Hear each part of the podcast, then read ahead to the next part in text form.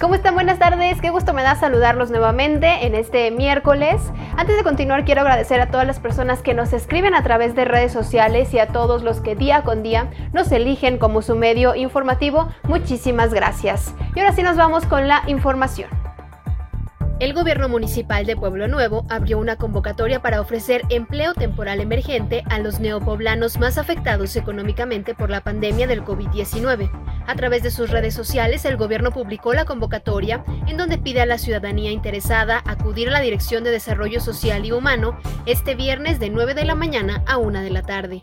La mañana de este miércoles comenzaron a llegar al jardín El Cantador floricultores capitalinos a vender las flores que tenían preparadas para las celebraciones del Viernes de Dolores.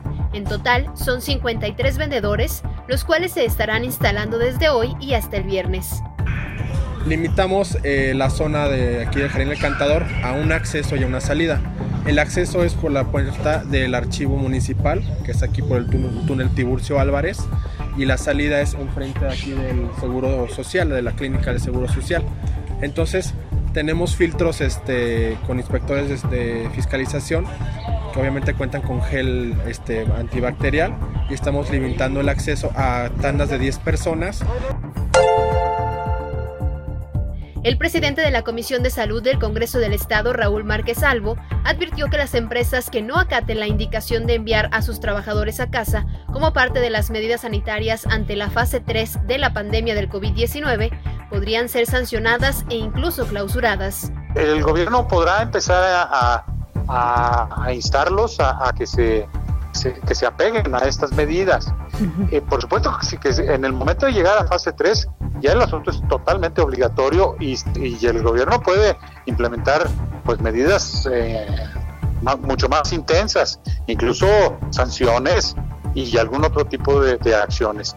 Pero ya desde este momento, desde este momento, desde el acuerdo del, del, fin de semana, eh, ya todas las esenciales, todos los giros comerciales no esenciales deberán de apegarse a la sana distancia. Nigeria enfrenta graves problemas por la crisis del coronavirus. Sin embargo, se ha vuelto tendencia en redes por la supuesta caída de un meteorito que habría destruido más de un centenar de viviendas y provocado al menos 13 muertos. Ante las especulaciones, el gobernador del estado de Hondo se trasladó al lugar y explicó a través de su cuenta de Twitter que la información era falsa.